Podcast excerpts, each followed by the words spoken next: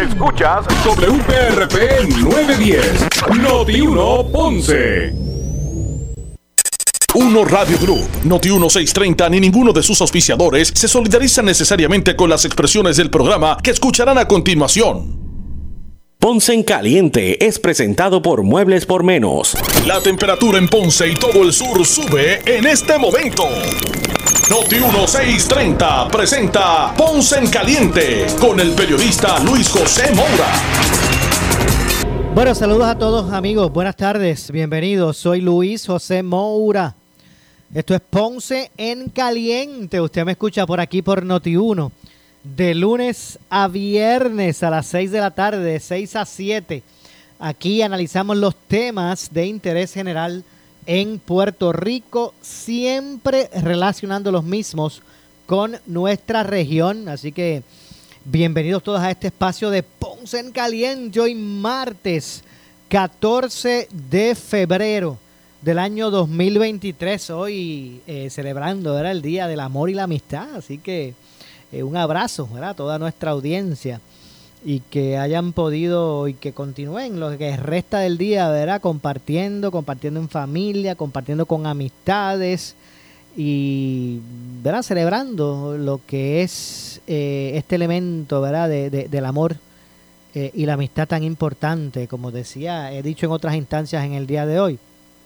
Precisamente ese ese, ver ese mensaje que trajo Dios al mundo, precisamente se resume en eso, en el amor, en el amor a todos los sentidos. No pensemos en amor solamente en amor de pareja, que es importantísimo, pero también hay otros otros tipos, ¿verdad? Como, como el amor eh, eh, a la familia, el amor eh, a la vida, el amor al prójimo, y la amistad precisamente, que es una, una cualidad que, que también pues eh, eh, abona a lo que es el espíritu. Así que eh, que estén disfrutando de este Día de los Enamorados. Es, bueno intercambiar tarjetas, regalos, los chocolates, la cena. Y, que, y, es bueno porque ¿verdad? Este, une, une y propicia la concordia. Pero no, no caigamos únicamente presos del de, consumerismo, ¿verdad? tengamos en cuenta el significado eh, de, ¿verdad? De, lo que es el amor, lo que es la amistad y, lo que eh, debemos, el espacio que le debemos abrir en nuestro corazón y en nuestra vida, ¿verdad? Que podamos incorporar eh, ese, ese amor a, a, todos, a todos niveles, a todos los niveles, ¿verdad? y sobre todo, pues, también cultivar lo que es lo que es el don de la amistad. Así que bueno, Gracias a todos por su sintonía eh, a, este espacio en el día de hoy. Como dije, los que están escuchando en este momento a través del 910 AM de Noti1 eh, y también obviamente a los que nos escuchan a través de la frecuencia radial FM, así mismo, así mismo como se escucha, con la calidad de sonido que eso representa. Los que nos escuchan además en este, en este momento a través del 95.5 95.5 de su radio FM. Así que gracias a todos. Hoy, entre otras cosas, bueno, también aprovecho, ¿verdad? Como, como, he dicho en otras instancias en, el día de hoy, hay que también aprovechar para, para reconocer, ¿verdad? Lo que fue esa, esa empatía, ¿verdad? E, e, ese, esa solidaridad que se generó en la isla tras conocerse la desaparición en aquel momento, ¿verdad? De eh, la joven que recientemente había dado, había, ¿verdad? dado a luz una niña eh, y que captó la, la atención del pueblo de Puerto Rico, ¿verdad? Eh, y que afortunadamente, gracias, ¿verdad? Este, a Dios gracias, apareció, fue localizada con vida. No cabe duda que el esfuerzo extraordinario de las autoridades de seguridad pública, eh, los medios de comunicación, el pueblo, el ciudadano, los voluntarios, pero sobre todo también, ¿verdad? Esa, ese sentimiento, esas oraciones eh, y esa, esa empatía que hubo entre todos esos sectores, no cabe duda que fue vital para que esa joven haya sido localizada ¿verdad? relativamente rápido y afortunadamente con vida. El tema se va a seguir moviendo, créanme.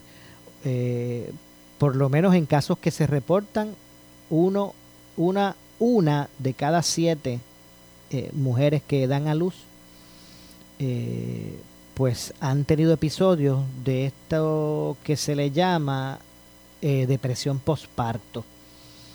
que no solamente ¿verdad? es el concepto de depresión por posparto también hay unos niveles que eh, se denominan de psicosis por parto e incluso lo que es el sentimiento de melancolía. Esos tres aspectos eh, en una de cada siete mujeres pues se refleja.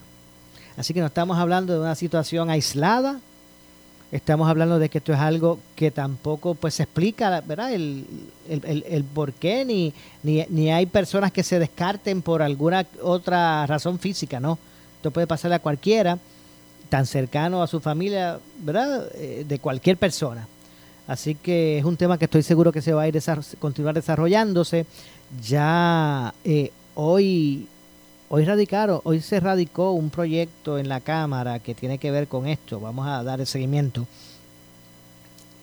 Ah, eh, ¿verdad? En sentido de, lo que se de lo que se propone.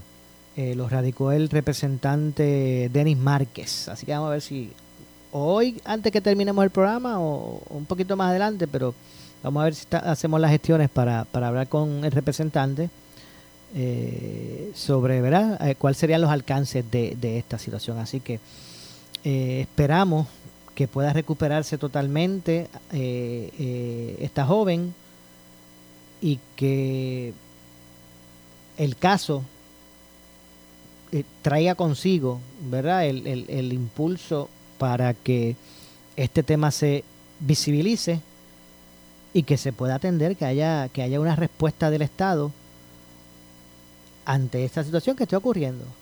¿verdad? Y que hay otros casos que a lo mejor no trascienden tanto en el conocimiento público, pero hay, hay muchas mujeres que deben estar atravesando ¿verdad? en su mente, en su pensamiento, situaciones similares a las que vivió esta joven y que no necesariamente nos enteramos que eso está ocurriendo.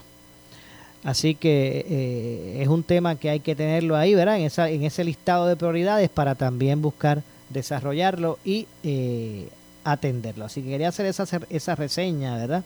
Porque no cabe duda que aparte de la, de la situación triste, ¿verdad? Que, que por esos días pasó esa familia y la propia joven que estaba a la intemperie. El video que, que vimos por aquí por Noti1 cuando la encontraron, la joven, la joven se veía, ¿verdad? Bien débil y no es para menos desde el sábado, ella la, encontraron el lunes, ayer lunes, desde el sábado estaba por ahí, por deambulando en la intemperie. Así que, eh, y esos son videos que tú puede, ustedes, usted puede volver a revisar eh, a través de notiuno.com. Usted entra a notiuno.com y puede ver en su totalidad lo que fue la cobertura sobre todo de, todo este caso. Y, y, obviamente, pues cuando aquellas imágenes, imágenes las vi, las vi en Noti1, en, la, en notiuno.com, a verá que, que a uno se, ¿verdad? Se, le, se le hizo ese nudo, ¿verdad? como dicen, en la garganta. Eh, eh, el aspecto de la joven y, lo que era gratificante era que estaba con vida, ¿verdad? En ese sentido, eh, que, que, que, fue lo, lo positivo. pero bueno, el, el, caso seguirá su curso y esperemos que pueda recuperarse a bien, ¿verdad? Y prontamente de toda esta situación esta joven. Eh, porque como digo, según ella, como ella, eh, hay muchas otras mujeres que están atravesando situaciones similares, ya sea eh, en la modalidad de depresión postparto, en la modalidad de psicosis por parto, o, o, simplemente a través de un sentimiento de melancolía. así que, de hecho, psicólogos aseguran que el hombre también eh, es propenso a, a, A, pasar por este estos estreses o esto debo decir estas depresiones posparto estas parejas bien unidas que viven circunstancias eh, retantes eh, luego de un, de un embarazo, ¿verdad? Estas parejas, hombre y mujer, o, cualquier unión, ¿verdad? De, ese tipo, eh, que puedan atravesar, a través de la adopción o, de parto natural, eh, pues también el hombre en ese caso puede ser propenso a lo mismo. Hay, hay, muchos psicólogos que aseguran eso. Así que es un tema que, repito, debe visibilizarse y que y que este caso de Celibelis eh, Rivera Santiago eh, pues pueda propiciar la atención seria del asunto para que se puedan eh, establecer protocolos o acciones específicas dirigidas a atender esto, a atender esta situación. Bueno, por otro lado, hoy los representantes Jesús Manuel Ortiz José, José Cheito Rivera Madera, eh, también el eh, Ramón Luis Cruz, eh, Ramón Luis Cruz Burgos, Sol Higgins, anunciaron la presentación de una querella en la Oficina de Ética Gubernamental contra el gobernador Pedro Pierluisi por supuestamente violar el artículo 4.2 de la Ley de Ética Gubernamental cito por aquí expresiones de, de algunos de estos legisladores, ¿verdad? Que radicaron esta, esta querella en ética. Repito, Jesús Manuel Ortiz, José, José Cheito Rivera Madera, Ramón Luis Cruz Burgos y Sol Higgins. Dice, y cito eh, a Jesús Manuel Ortiz, dice, los hechos discutidos en la presente querella configuran una violación de parte de Pedro Pierluisi de la ley orgánica de la Oficina de Ética Gubernamental. Con toda probabilidad, el mensaje publicado recientemente por el gobernador llevó, eh, conllevó una preparación, producción y utilización de diversos funcionarios de la Oficina de Comunicaciones de la Fortaleza, así como de recursos externos que pueden ser agencias de publicidad. Todo ello representa o es representativo de utilización de recursos y fondos públicos ilegítimamente, dijo Jesús Manuel Ortiz, en declaraciones escritas. También añadió que en protección del interés público, la Oficina de Ética Gubernamental debe de inmediato iniciar una investigación correspondiente y procesar a los funcionarios implicados en la producción, difusión y distribución del mensaje de corte político en lo que constituye un uso indebido de fondos públicos y por ende una clara violación de ley. Ese es el punto de vista de ellos, de, los, de, los, de estos legisladores populares. Los señalamientos de los legisladores se refieren a la discusión, a la difusión, difusión, discúlpeme. Estos señalamientos, ¿verdad?, de los legisladores se refieren a la difusión con fondos y recursos públicos de un mensaje del gobernador, según ellos, evidentemente de contenido político. Eh, Ortiz, Jesús Manuel Ortiz González explicó que el pasado miércoles 8 y a las 5 de la tarde, pues conocemos el, mensaje, el gobernador emitió un mensaje, eh, eh, el cual denominó Puerto Rico presente y futuro. Según eh, describió este mensaje, el representante fue emitido desde las páginas y redes sociales oficiales de la fortaleza.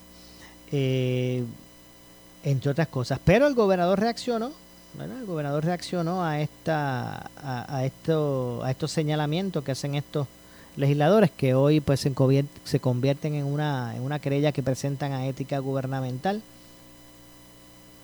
Eh, así que en ese sentido responde el gobernador al respecto y eh, señala, expresa que esta querella que radicaron estos representantes del PPD, él la cataloga y cito como, y cito al gobernador, dice, es una politiquería que no tiene pies ni cabeza, dice el gobernador. Eh, y sigo citando, dice, bueno, no tengo el detalle, pero eso aparenta ser un ejercicio de politiquería. Por la información que, me llega, eh, se están quejando de un informe que yo di al pueblo en cuanto a todo lo que estamos haciendo, iniciativas en curso y de igual manera mi visión en cuanto al futuro inmediato. Ese informe lo di el miércoles de la semana pasada y coincide eh, y, se, eh, ¿verdad? Eh, y se, se, utilizaron medios electrónicos además de los de uno de los canales de televisión para diseminarlo. Tanto ese día, el miércoles como el jueves, coincide con mi testimonio también ante el Senado de los Estados Unidos y tiene un fin que tiene un fin público obvio. Eso es lo que está diciendo el gobernador. Así que otra vez, eso es politiquería, aparentemente, en vez de estar enfocados en trabajar, ya están entrando en un proceso que debe darse. Eh, o que, eh, exacto, un proceso que, que, debe darse, hablo yo, eh, los ataques políticos y esas cosas, pues se establecen, eso aquí se estila y ocurre en el año de elecciones, a meses de las elecciones, que estén con eso. Ahora me parece a mí fuera de lugar, dijo el gobernador, ¿verdad? Entre otras cosas. Así que pues vamos a ver en qué, cómo, cómo, ¿verdad? Transcurre toda esta situación y cómo se atiende. Y más que cómo se atiende, cuál será el resultado de esa querella presentada por estos legisladores. Eh, eh, y básicamente pues es lo que, lo que está ocurriendo con relación a, a todo ese asunto. Así que mire, usted mire atentos a Noti1 para que usted se entere del desarrollo de esto, de, de todo esto. Así que estaremos atentos. En otras ¿verdad? informaciones relacionados, hoy el gobernador también eh, tuvo la oportunidad en, conferencia de prensa, antes de reaccionar a estos, estos otros asuntos, el gobernador hoy estuvo junto al secretario del Departamento de Educación, Eliezer Ramos Párez, eh, me refiero a, a ver, al gobernador Pedro Pierluisi, que estuvo con el secretario de Educación en el día de hoy. Eh, en, en, el inicio de lo que será el proyecto Departamento de Educación Leer o DE Leer una iniciativa que tiene el propósito de reforzar la lectura en los niños y jóvenes del sistema público. Vamos a escuchar precisamente, antes de continuar con, más y entrar en la nota, vamos a escuchar precisamente las expresiones del gobernador al respecto. ¿Qué dijo el gobernador sobre todo esto? Eh, para propósitos del análisis. Así que vamos a escuchar eh, al, al gobernador. Estamos confeccionando una estrategia multisectorial que va a incluir los esfuerzos regulares que se realizan en el Departamento de Educación para enseñar la lectoescritura, adiestramientos suplementarios a nuestro personal docente para apoyar la lectura de forma integrada en el currículo escolar, tutorías en horario extendido para atender el rezago, campamentos de verano, iniciativas comunitarias y del sector privado y proyectos especiales como el que estamos anunciando hoy. Lo que buscamos es lograr enfocar todos los componentes de nuestra sociedad, el gobierno, la familia, las comunidades, la academia y el sector privado, en una meta compartida, que todos nuestros niños y niñas sepan leer a nivel adecuado para promover su desarrollo y aprovechamiento académico. A esos fines, ya tenemos iniciativas con entidades como Lectores del Futuro, así como un memorando de entendimiento con la coalición Todos a Leer, junto a quienes estamos desarrollando estrategias a corto, mediano y largo plazo a favor del dominio de la lectura. En este mes de febrero se administraron pruebas diagnósticas a todos los estudiantes de primero a tercer grado para evaluar el nivel en que se encuentran ahora mismo y encaminar los esfuerzos a atender el rezago a base de las necesidades particulares de cada estudiante. Además, estamos trabajando para ampliar el alcance de estas pruebas a estudiantes de cuarto y quinto grado y así asegurar que atendemos a todo el que lo necesita. Hoy anunciamos un componente adicional a favor de nuestra meta que se titula DE Leer. Es una iniciativa para reforzar la lectura en nuestros niños, niñas y jóvenes, que se implementará en todas las escuelas primarias y secundarias a través de los programas de español, educación temprana y servicios bibliotecarios y de información de la Secretaría de Asuntos Académicos y Programáticos. Los objetivos del proyecto, el cual se llevará a cabo todos los miércoles en el periodo de Salón Hogar, son desarrollar la habilidad lectora en los cinco componentes del lenguaje, la conciencia fonológica, la fonética y decodificación, la fluidez, el vocabulario y la comprensión y discusión según el grado y el nivel de desarrollo. El equipo del departamento ha desarrollado dos volúmenes del cuaderno para el desarrollo de la lectoescritura, que es una herramienta que apoya a los docentes y las familias al fomentar que los estudiantes sean lectores activos. Además, el departamento tiene la plataforma tatum.pr, que está disponible en 722 bibliotecas escolares y promueve el desarrollo de la comprensión lectora por medio de juegos y actividades divertidas. Todo será integrado al proyecto de refuerzo académico, RAE, por sus siglas, cuyos integrantes ya fueron capacitados sobre el proceso de lectoescritura. Esto es solo uno de los pasos que estamos tomando para priorizar la competencia lectora en nuestros estudiantes, con miras a proveerles las, las herramientas que necesitan para aprender de forma más efectiva.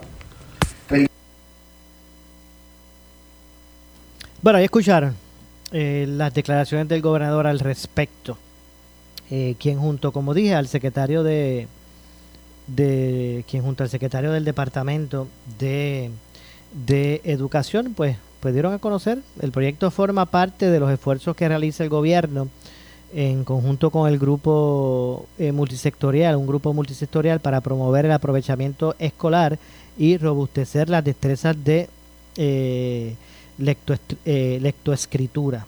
No cabe duda que es importante que se, se, den estos pasos porque son eh, fundamentos de los cuales pues hay eh, síntomas de deficiencia ¿verdad? en los estudiantes en estos aspectos tan importantes, elementales, o no tan elementales, sino fundamentales, debo decir, más allá, pues son fundamentos importantes como es la lectura.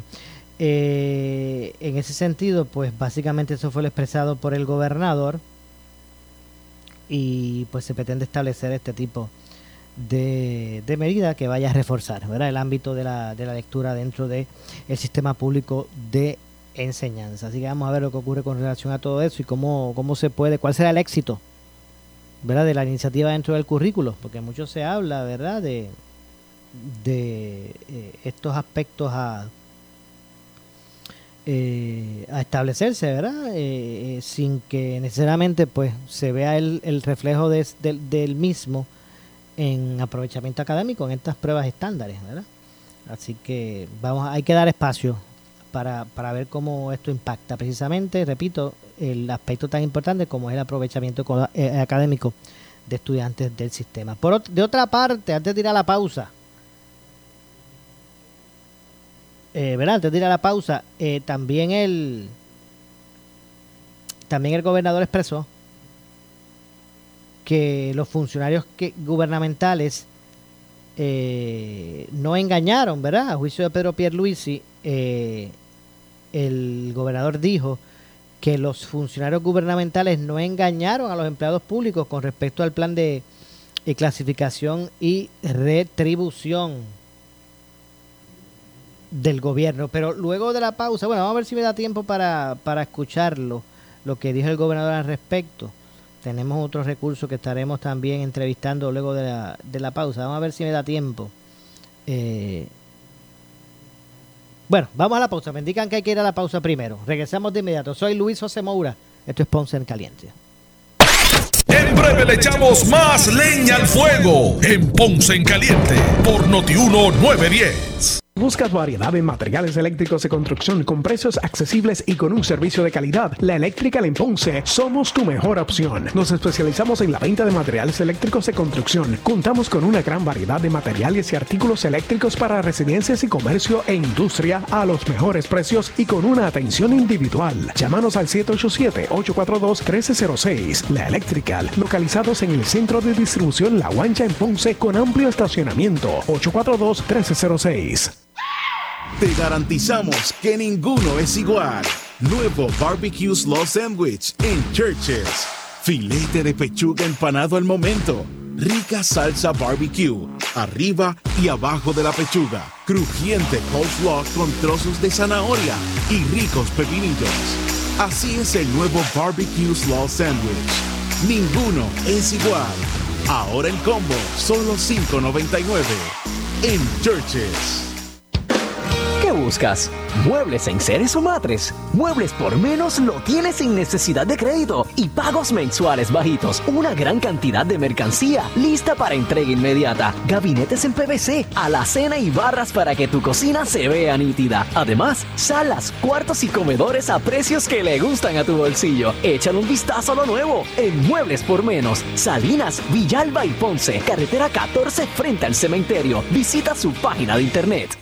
Si tienes 40 años o más, la prevención es lo más importante para evitar el cáncer de colon, esófago o estómago. En Advance Endoscopy Center, el único centro de endoscopía ambulatoria acreditado en Puerto Rico, en Ponce Bypass, el doctor Álvaro Raymondé, gastroenterólogo por Certify, cuentan con los equipos más avanzados, incluyendo ultrasonido endoscópico, para la detección temprana de lesiones que pueden desarrollarse en cáncer de colon, esófago, estómago y también cáncer de páncreas. Llámanos al 843-1129.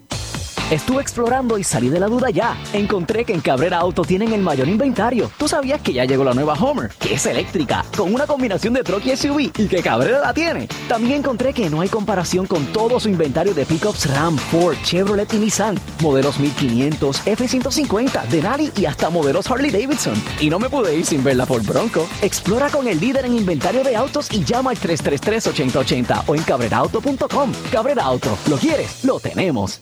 Oye, instalador de grama artificial, ¿estás seguro que le estás instalando la mejor grama a tus clientes? ¿Tienes retardante contra fuego y tratamiento contra rayos ultravioleta? ¿Es ideal para mascotas? Un carro es un carro, pero no todos son de la misma calidad. Así mismo sucede con la grama artificial. Artifigrama de grama mía, con la combinación de verdes más natural en el mercado y la calidad que su cliente se merece. Grama mía, sirviendo a Puerto Rico por más de 45 años. 787-843-6246. 843-6246.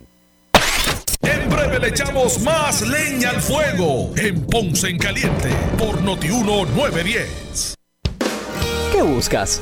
¿Muebles en seres o matres? Muebles por menos lo tienes sin necesidad de crédito y pagos mensuales bajitos. Una gran cantidad de mercancía lista para entrega inmediata. Gabinetes en PVC, alacena y barras para que tu cocina se vea nítida. Además, salas, cuartos y comedores a precios que le gustan a tu bolsillo. Échale un vistazo a lo nuevo en Muebles por menos. Salinas, Villalba y Ponce. Carretera 14 frente al cementerio. Visita su página de internet. El área sur está que quema. Continuamos con Luis José Moura y Ponce en Caliente por el 910 de tu radio. Bueno, estamos de regreso, estamos de regreso, son las 6.33. En esta ocasión vamos a darle la bienvenida. Nos acompaña el presidente de la Comisión de Gobierno en el Senado de Puerto Rico, el senador por el Distrito de Ponce, eh, Ramón Ruiz Nieves. Ramoncito Ruiz, senador, gracias por acompañarnos. Gracias a ti, Moura, y sobre todo siempre la disponibilidad de poder compartir contigo las noticias del análisis y en este día tan especial, en el Día del Amor y la Amistad, muchas bendiciones y felicidades para todos en este día. Igualmente, igualmente para usted, para su esposa, que sé que está compartiendo con ella. Gracias. Que, hoy sea, pues, verá muchas bendiciones para, para ambos. Eh, eh, senador, en primera instancia, eh, hábleme de la posible apertura de, de, lo que es este el proyecto de las cavernas del, del río Camuy, ¿verdad? Toda la controversia que ha girado en, en torno a, a, este proyecto? Tú sabes que en un momento dado, cuando la administración de Pedro se comenzó, para el 24 de marzo 2021 se reabrieron las cavernas de Río Camuy. Recordando que cuando los huracanes Irma y María, las cavernas sufrieron unos daños que cerca de 2.2 millones en los fondos asignó FEMA, de 1.345.000, medio millón de los fondos ARPA, pero nadie conoce a la fecha de hoy cuánto, cuánto pagó el seguro referente a los daños. Y todo esto conllevó cerca de una inversión de 2 millones de dólares, donde entonces, por decirlo así, el 24 de marzo del 2021, el gobernador reabre las cavernas.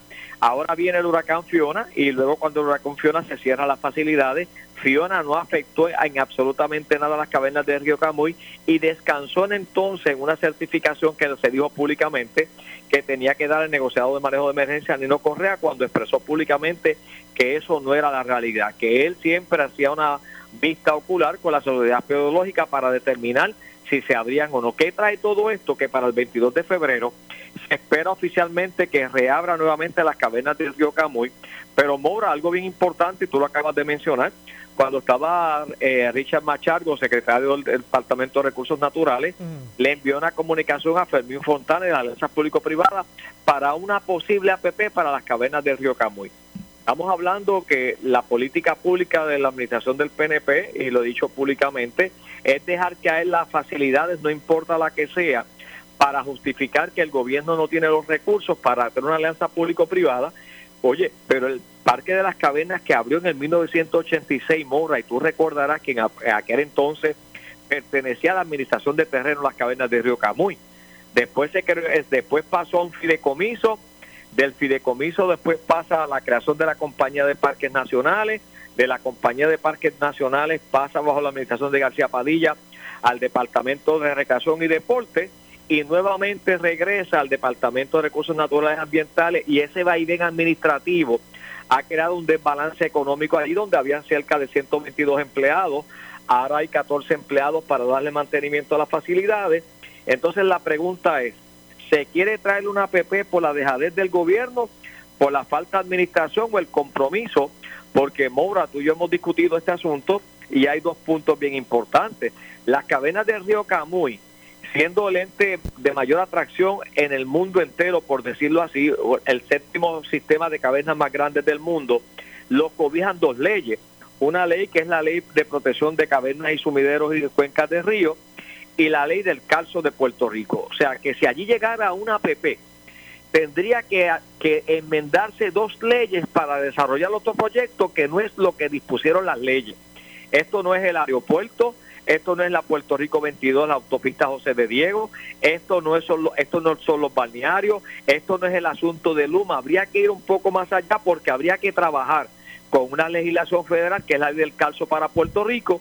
Y esto se ha discutido con la secretaria y lo que se nos informa en la vista pasada al pueblo que nos está escuchando es que la boletería que está costando 17 dólares, que empezó en 5 dólares, ahora se habla de que se puede traer un ente privado para que administre la boletería, añadiéndole de 3 a 5 dólares en el cobro mayor de la entrada. ¿Con qué razón? Si no se justifica, ah, posiblemente para ayudar a un plan de mercadeo que sea más agresivo para que más personas visiten las cavernas de Río Camuy.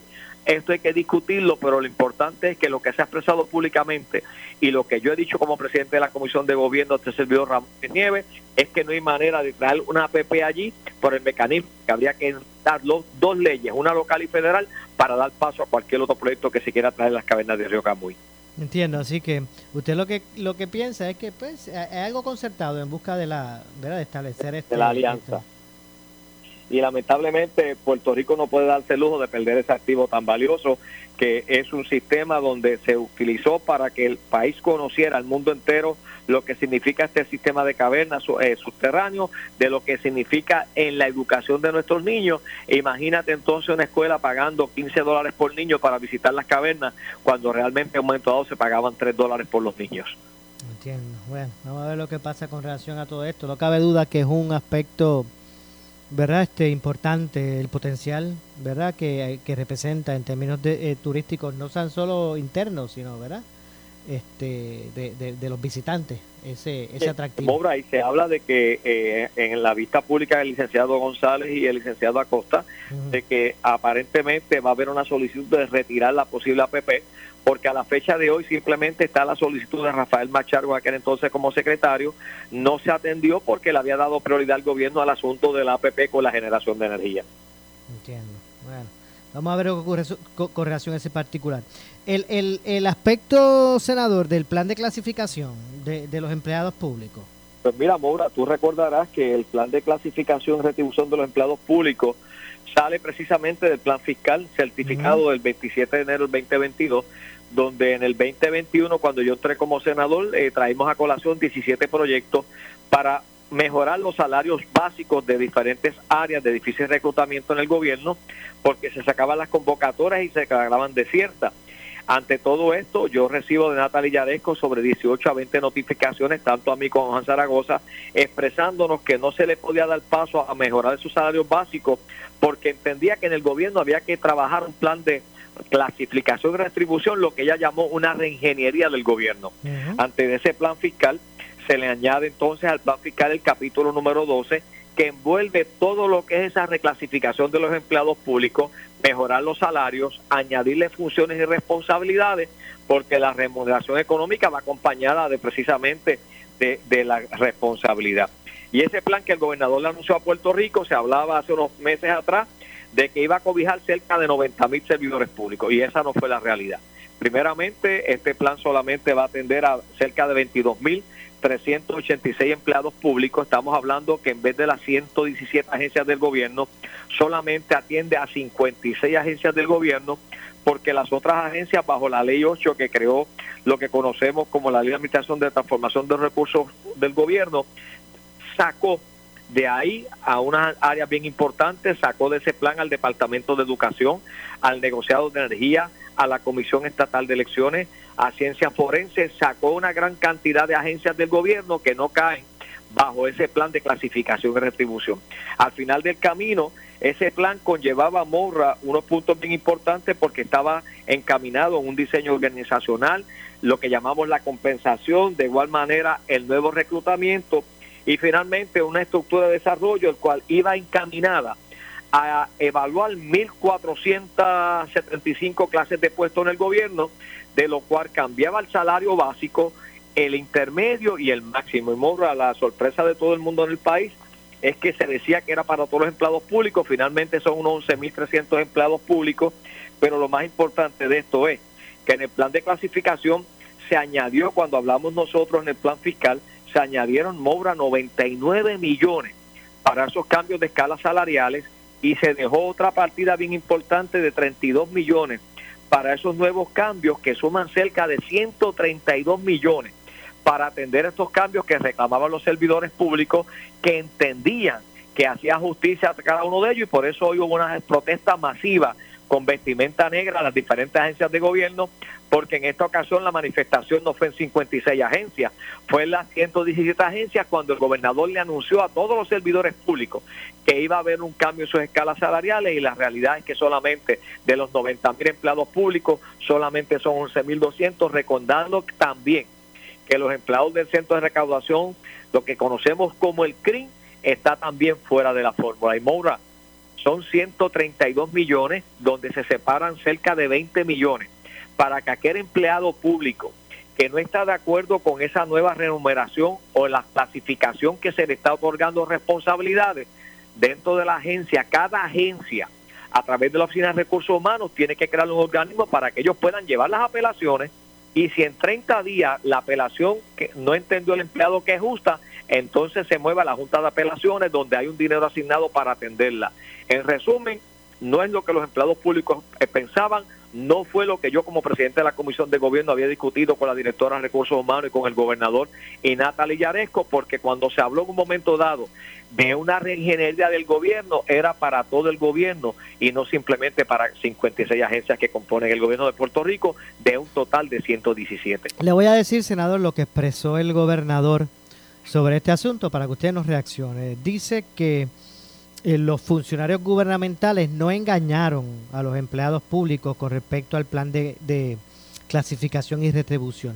Él señala lo siguiente, es más, voy a citarle, dice, todos los funcionarios de la administración han sido muy cuidadosos en sus expresiones sobre este cambio en el plan de retribución. Siempre se dijo desde el primer día que el propósito de este nuevo plan es asegurarnos de que la paga en el gobierno central sea compatible o comparable con la del sector privado.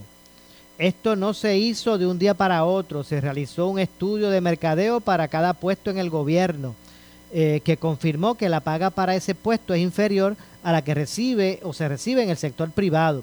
Por eso habrá un ajuste, pero no será para todos. Actualmente el porcentaje es de 52%, pero eso puede cambiar. Según el gobernador, esas escalas pueden, pueden recibir argumentos o aumentos, debo decir, en los presupuestos futuros si la Junta los aprueba. ¿Qué le parece? Pues, pues mira, Mora, eh, cuando eh, menciona el gobernador en su mensaje de hacerle justicia a servidores públicos con la empresa privada. Por eso fue que yo presenté un proyecto que él me firmó y le aumentamos el salario básico a los bomberos a 2.400. Yo presenté otro proyecto para los oficiales de corrección en instituciones juveniles, llevar el salario básico a 2.500 dólares y el señor gobernador lo firmó y lo convirtió en ley. trabajé el de, el los técnicos de, emergencias médicas y el gobernador lo firmó. Y trabajamos precisamente el aumento que tenía que ver con la carrera magisterial y los, en los maestros en Puerto Rico se le hizo justicia a ambas áreas, pero algo bien importante, no es Ramón Ruiz Nieves, no es Juan Zaragoza, José Luis Dalmao o otros alcaldes que hicieran expresiones sobre esto, es que el señor gobernador, cuando estuvo en la legislatura de Puerto Rico, se refirió a hacerle justicia a través del plan de clasificación y retribución a todos los empleados públicos. Y la ley eh, hacía claro, bien importante, la ley número 8 de 2017, que había unas agencias que no formaban parte de ese componente integral que compone la administración y transformación de los recursos humanos del gobierno. Esto lo que creó Moura es la situación que estamos viviendo ahora, porque tenemos todavía unos empleados que no van a llegar al gobierno porque cuando buscamos los salarios básicos en otras áreas privadas estamos por debajo. De hecho, hoy la Contralor de Puerto Rico publicó una convocatoria para reclutar mayores auditores pero cuando miramos esos auditores que necesita el gobierno, precisamente todavía se mantienen por debajo de las escalas salariales privadas. Y el plan de clasificación que todos teníamos una esperanza era precisamente, según lo que expresó el señor gobernador, que era para todos los empleados públicos y no al final del camino para 11.300 empleados, porque de ese 22.396, ya cerca de 11.000 empleados estaban por encima de ese plan según expresa el propio gobernador. Entiendo. Bueno, senador, como siempre, gracias por estar con nosotros. Gracias a ti y a los empleados públicos existe el mecanismo una vez se le envíe la notificación porque todavía quedan las guías de las agencias de gobierno que no están complementadas porque eso tenía que estar al primero de enero, no se dio, hoy estamos a 14 de febrero, independientemente de que sea retroactivo el aumento, le cobija a cada empleado público a través de la Oficina de Recursos Humanos el derecho a revisión y apelación de escala salarial y clasificación de puestos y de ahí en adelante, si no se hiciera justicia ahí adentro, le toca a la Junta de, de Apelaciones para que puedan llevar sus respectivos casos. Entiendo. Gracias, senador. Siempre al de muchas bendiciones y feliz día de la amistad para todos y buenas noches. Igualmente para usted. Ahí escucharon al presidente de la Comisión de Gobierno en el Senado de Puerto Rico, senador por el distrito de Ponce, Ramón Ruiz Nieves. Tengo que hacer la pausa. Regresamos de inmediato. Soy Luis José Moura. Esto es Ponce en Caliente. En breve le echamos más leña al fuego en Ponce en Caliente por Notiuno 910. ¿Qué buscas? ¿Muebles en seres o matres? Muebles por menos lo tienes sin necesidad de crédito y pagos mensuales bajitos. Una gran cantidad de mercancía lista para entrega inmediata. Gabinetes en PVC, alacena y barras para que tu cocina se vea nítida. Además, salas, cuartos y comedores a precios que le gustan a tu bolsillo. Échale un vistazo a lo nuevo en Muebles por menos. Salinas, Villalba y Ponce. Carretera 14 frente al cementerio. Visita su página de internet. El área sur está que quema. Continuamos con Luis José Moura y Ponce en Caliente por el 910 de tu radio. Bueno, estamos de regreso ya a nuestro segmento final. Soy Luis José Moura. Esto es Ponce en Caliente. Usted me escucha por aquí por Noti1 de lunes a viernes de 6 a 7, de 6 de la tarde a 7. Analizando los temas de interés general en Puerto Rico, siempre, como decimos, relacionando los temas con nuestras regiones. Hemos estado hablando sobre esto del plan de, retribución y, clasificación de los empleados del gobierno eh, con el senador Ramón Ruiz Nieves, pero vamos a escuchar las palabras del gobernador al respecto. Vamos a ver lo que dijo. Y ustedes escucharon lo que recrimina Ramón Ruiz Nieves. Vamos a escuchar a, a y hablar sobre, sobre el tema todos los funcionarios de la administración han sido eh, muy cuidadosos en sus expresiones sobre esta, este, esta re, este cambio en el plan de retribución, este nuevo plan de retribución. Siempre se dijo desde el primer día que el propósito de este nuevo plan de retribución para las agencias del gobierno central es asegurarnos de que la paga en el gobierno central sea consona o sea comparable a la paga en el sector privado. Esto no se hizo de un día para otro, se hizo un estudio de mercado. Para todo puesto en el gobierno que se confirmó que la paga para ese eh, puesto es inferior a la que se, está, se estaría recibiendo el empleado en el sector privado, es que se da el ajuste. Por eso es que no son todos. Al momento eh, anda el, el porcentaje como por 52%, pero eso puede cambiar porque otra vez eh, nosotros estamos trabajando con el presupuesto que está corriendo del gobierno. Y ahora mismo estamos en un proceso de, acordar con la Junta cuál será el nuevo presupuesto.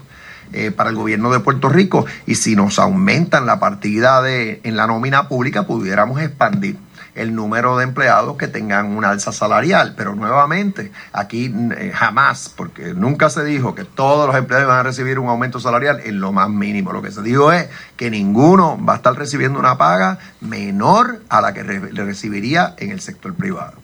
Entonces, ahora nuevamente, si, si lo que quieren es expresar eh, que quisieran una paga, un aumento para todos y van a protestar a esos efectos, yo respeto el derecho a la protesta, a la expresión pública.